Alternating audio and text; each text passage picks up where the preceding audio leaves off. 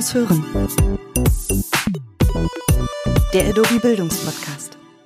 Herzlich willkommen zur ersten Folge hier bei uns im Podcast. Wer lernen will, muss hören, ist der Titel dieses Podcasts und der Titel dieser Folge ist, brauchen wir mehr Raum für Kreativität im Unterricht. Ich bin Mirko Rotschmann und bei mir ist Martin Bonnet. Hallo. Ja, hallo, herzlich willkommen auch von meiner Seite. Professor in Köln für Werkstoffkunde. Und bekannt auch im Internet, könnte man sagen, mit einem eigenen YouTube-Kanal. Da werden wir auch gleich noch ein bisschen genauer drüber sprechen. Wir werden uns heute über Kreativität unterhalten und ja, darüber, wo vielleicht Kreativität noch fehlt. Vielleicht auch darüber, wo es zu viel Kreativität gibt. Kann ja auch sein. Und äh, freut mich sehr, dass du hier bist und freut mich auch sehr, dass wir uns duzen. Das ist bei Professoren ja nicht immer so. Wie ist das eigentlich mit deinen Studenten? Studierenden muss man ja korrekt sagen. Richtig, nein, die duzen mich noch nicht. Duzen dich nicht, okay. Dann habe ich hier das Privileg. Ja, Kreativität ist heute unser Thema.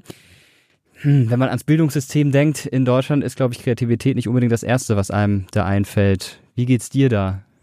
Also ich liebe jede Form von Kreativität und ich denke, dass eben Kreativität und Bildung äh, unbedingt zusammengehören.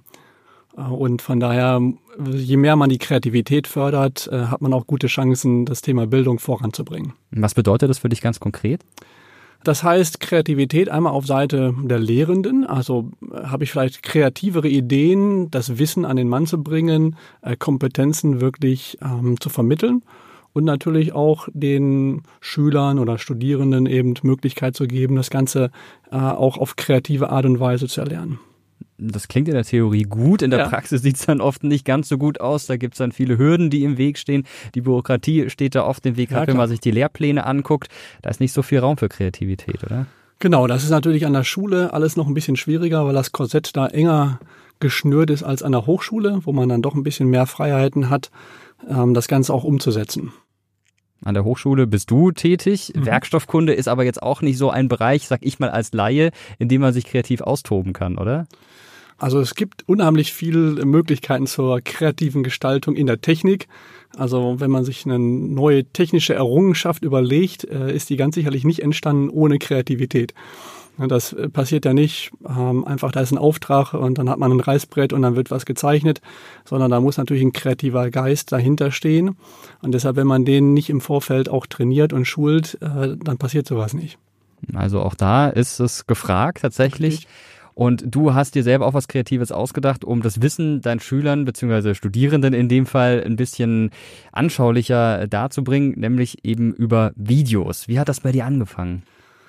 Das hat bei mir schon so vor gut fünf Jahren angefangen. Eigentlich so ein bisschen aus dem Frust heraus, weil ich gemerkt habe, dass ähm, so viel Mühe ich mir auch gegeben habe, mit einer klassischen Vorlesung das Wissen zu vermitteln, eigentlich hinten äh, nicht ganz so viel angekommen ist.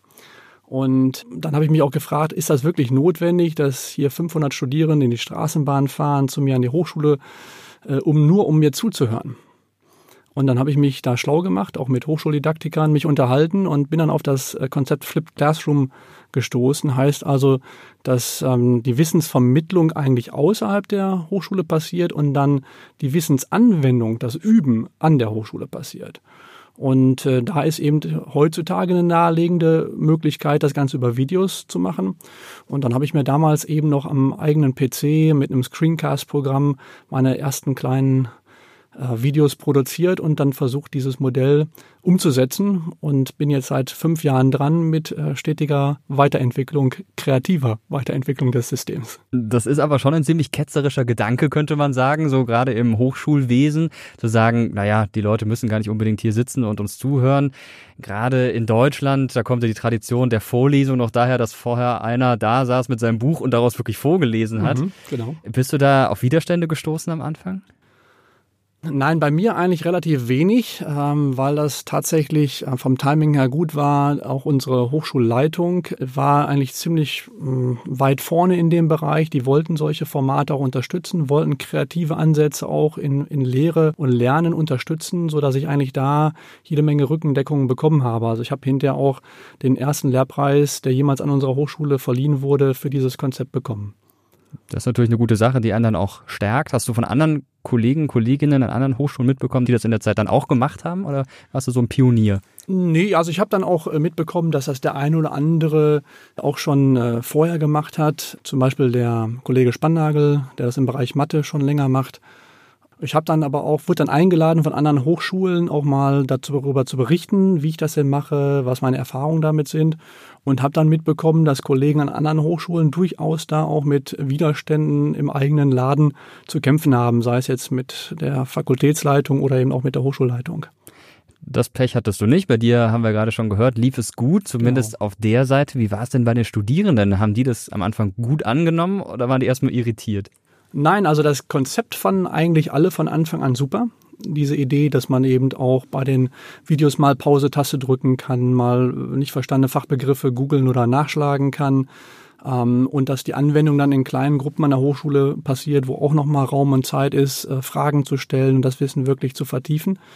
Ähm, das Einzige, wo, wo die Kritik am Anfang hinging, war, dass meine Videos A zu lange waren, weil ich habe einfach so eine anderthalbstündige Vorlesung in ein Video gepackt und auch, äh, dass man mich bei diesen Podcast-Videos natürlich nicht gesehen hat. Und mit beiden hätte ich jetzt nicht so unbedingt gerechnet, weil ich dachte, okay, also erstens bin ich nicht so schön, also man muss mich da nicht unbedingt sehen. Und äh, zum anderen habe ich gedacht, bei so einem Video kann man natürlich auch jederzeit Pause oder Stopptaste drücken. Ähm, genau, das waren so die einzigen Kritikpunkte, aber im Großen und Ganzen das ganze Konzept äh, fanden die Studierenden eigentlich schon von Anfang an super. Das ist ja auch ein interessanter Gedanke, dass die Leute auch tatsächlich die Person sehen wollen, obwohl mhm. das jetzt ein Video ist und man sagen könnte, ist doch völlig egal, wer da redet. Welche Rückschlüsse hast du daraus dann für dich gezogen? Also zum einen habe hab ich dann direkt die Studierenden gefragt, warum, wieso, weshalb, warum. Und die haben dann gesagt, ja, wir wollen eigentlich ein Gesicht mit dieser Lehrveranstaltung verbinden. Das, das ist uns irgendwie wichtig.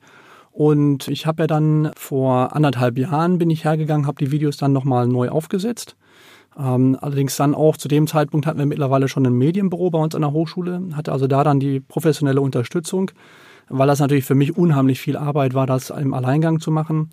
Und hier musste ich mich jetzt eigentlich nur noch vor den äh, Greenscreen stellen, erzählen und dann haben die äh, Mitarbeiter vom Medienbüro das Ganze dann professionell äh, aufgezeichnet und hinterher auch zusammengeschnitten. Äh, habe dann halt so Videos produziert, die dann maximal eine Viertelstunde noch lang sind, wo man mich natürlich dann auch sehen kann.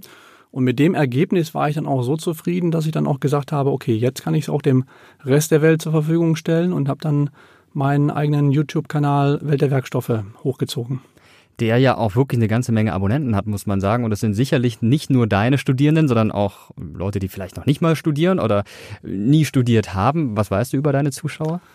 Ähm, ja, also das eine oder andere kriegt man natürlich über die Kommentare mit. Also ich kriege äh, Grüße von allen äh, Hochschulen komplett aus dem deutschsprachigen Raum, also Deutschland, Österreich, Schweiz, äh, aber auch von Leuten, die eben äh, in der Ausbildung sind, äh, in der technischen Ausbildung etc. pp.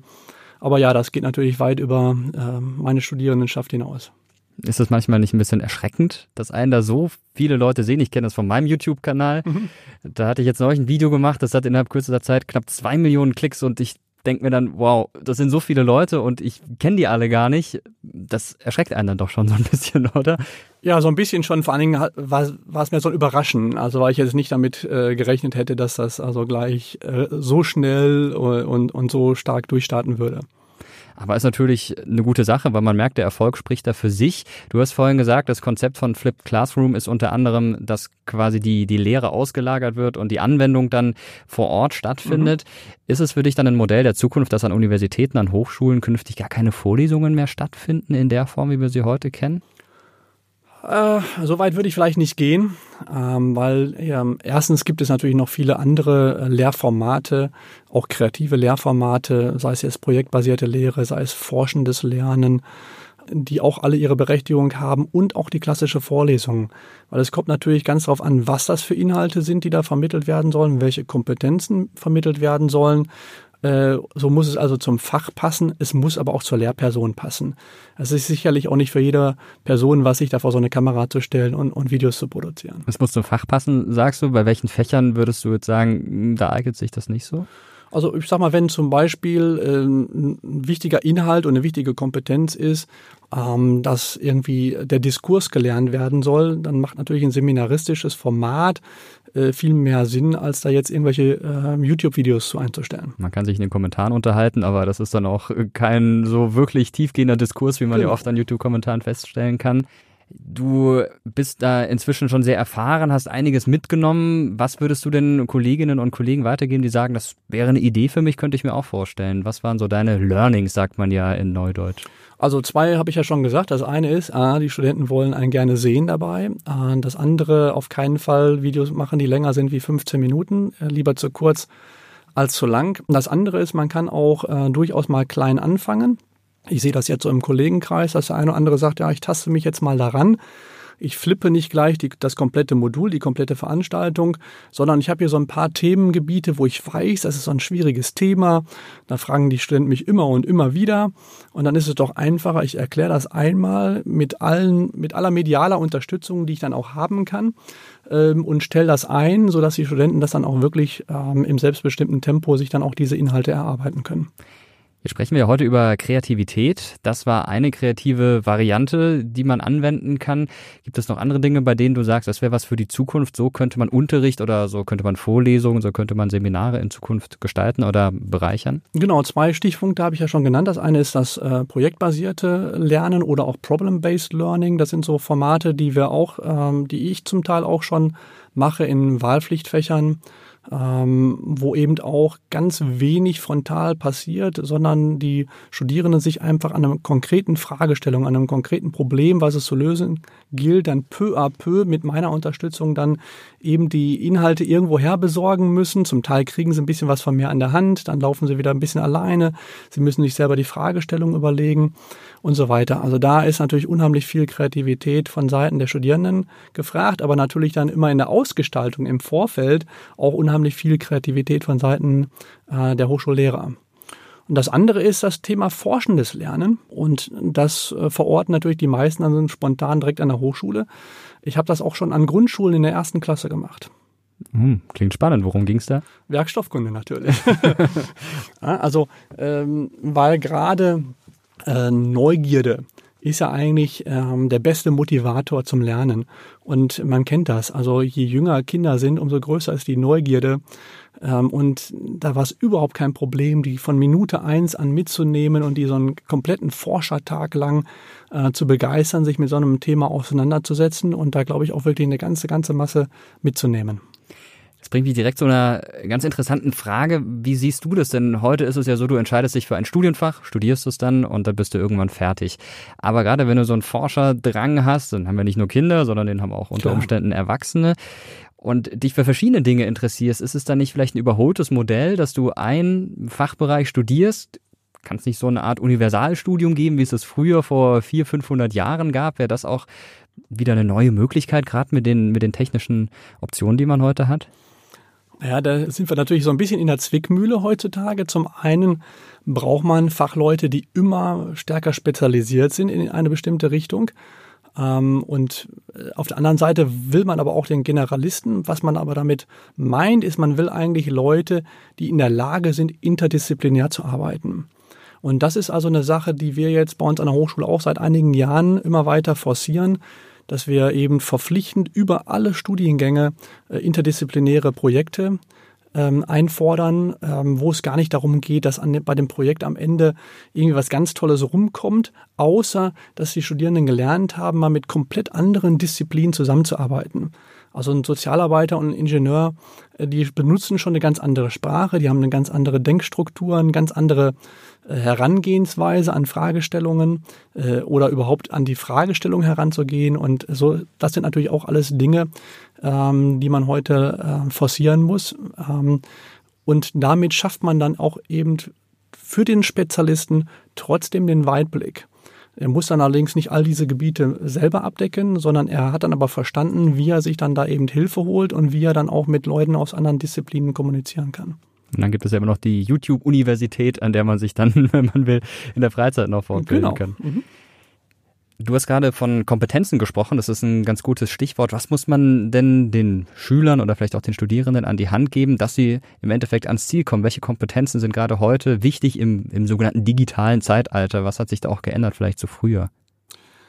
Oh, das ist eine große Frage. Ja, also da gibt es natürlich eine, eine ganze Reihe von Kompetenzen, ähm, Äh, und früher hat man eben gar nicht so sehr auf das Thema Kompetenzen geschaut. Da war Fachwissen, Fachwissen, Fachwissen ganz groß geschrieben. Ähm, und die Kompetenzen mussten irgendwie vom Himmel fallen. Äh, heute ist es natürlich so, dass wenn ich jetzt zum Beispiel ähm, sowas mache wie Flip Classroom, dass ich ganz unweigerlich bestimmte Kompetenzen damit fördere, nämlich zum Beispiel, äh, dass die Studenten sich selber organisieren müssen. Da steht auf einmal nicht mehr eine Vorlesung im Stundenplan, sondern die Studenten müssen selber sich überlegen, okay, wann und wo will ich mir das jetzt eigentlich anschauen. Sie müssen sich selber managen. Äh, und da tun sich dann der eine oder andere auch in den ersten Semestern ein bisschen schwer mit, äh, kommen dann auch schon mal mit der Frage zu mir und ich sage dann, wenn das das einzige Problem ist, was Sie mit dem Modul haben, dann habe ich alles richtig gemacht. Weil das zum Beispiel so eine Kompetenz ist, die Sie ganz, ganz schnell hier im Studium erlernen müssen. Also das ist zum Beispiel eben auch so ein Vorteil auch von anderen ähm, kreativen Lehrformaten, dass man eigentlich darüber, wenn man eben die ganze Bandbreite auch nutzt, nicht sagt nur Vorlesung, nur Flip Classroom oder was auch immer, sondern eben verschiedene Lehrformate nutzt, damit auch dann immer gleich unterschwellig auch verschiedene Kompetenzen mitvermitteln kann. Gibt es da eigentlich im Alter auch Unterschiede? Muss man Schüler der Grundschule anders angehen, als man Oberstufenschüler oder Studierende angeht, gerade in Bezug darauf? Relativ wenig. Ich sag mal, äh, es gibt natürliche Grenzen, zum Beispiel ähm, für das ein oder andere Format muss ich natürlich die Kompetenz haben zu lesen, Leseverständnis, Schreiben etc., ähm, die dann eben fehlen noch in den ersten ein, zwei, drei Jahren der Grundschule. Aber wie ich für ihn schon erzählt habe, eben forschendes Lernen äh, kann man an von Tag eins an eigentlich schon machen, im Gespräch sein, ähm, wie gesagt, da, da fallen nur eben bestimmte Formate dann einfach hinten runter. Ich würde dir jetzt mal ein paar Begriffe zuwerfen und du kannst direkt darauf antworten, was dir dazu einfällt, ohne groß nachzudenken. Ja. Und ich bin gespannt, was da so von dir kommt. Das erste wäre Telekolleg. Uraltes ähm, Videolernformat. Und direkt an angeschlossen Fernsehen. Ähm, Zeitverschwendung. Warum? Das würde mich so interessieren. Wegen ah. des Inhalts oder wegen des Mediums an sich? Ah, nein, ähm, weil es dazu verleitet. Mhm. Ne? Also natürlich gibt es immer wieder äh, tolle Beiträge, wo es sich lohnt, äh, den Fernseher anzuschalten. Das Problem ist, dass die Leute in aller Regel den Fernseher dann nicht wieder ausschalten äh, und man am Ende des Tages eben doch viel zu viel Zeit vor der Flimmerkiste verbracht hat. Es gibt ein Lied, das heißt Bettmagnet von Bela W. von den Ärzten. Das passt ganz gut. Da geht es darum, wenn man im Schlafzimmer einen Fernseher stehen hat, ist alles vorbei. Dann steht man nicht mehr aus dem Bett auf den ganzen Tag. Genau, also ich, ich versuche mich da ziemlich stark zu disziplinieren eigentlich in dem Bereich. Nächstes Wort wäre Vorlesung. Das ist meine Heimat, äh, würde ich nach wie vor so bezeichnen. Auch wenn ich eigentlich ähm, die klassische Frontalvorlesung nicht mehr mache.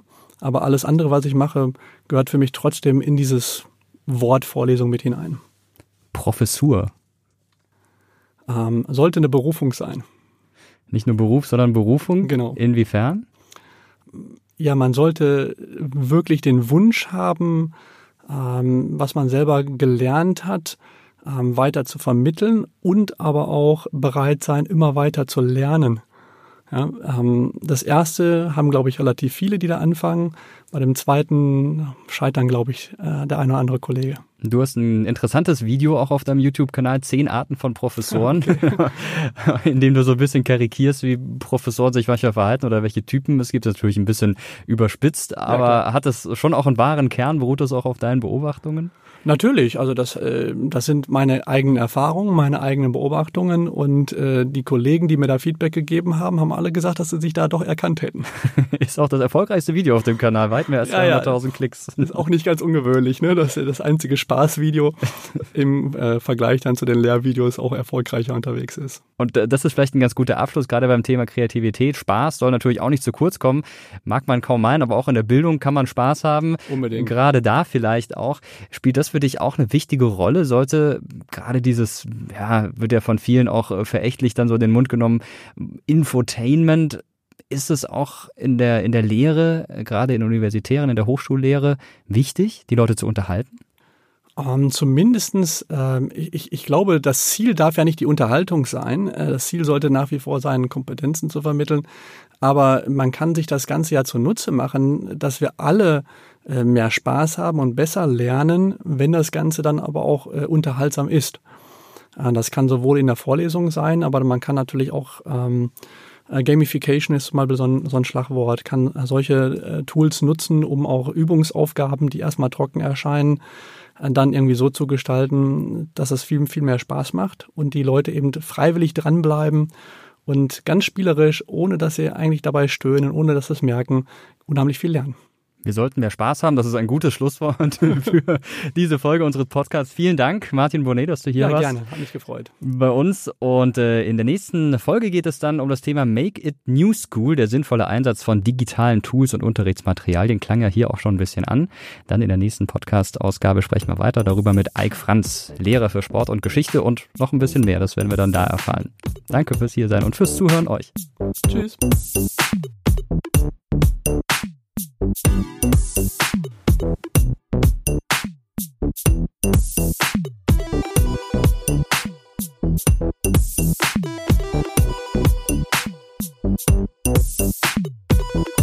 Lernen will, muss hören.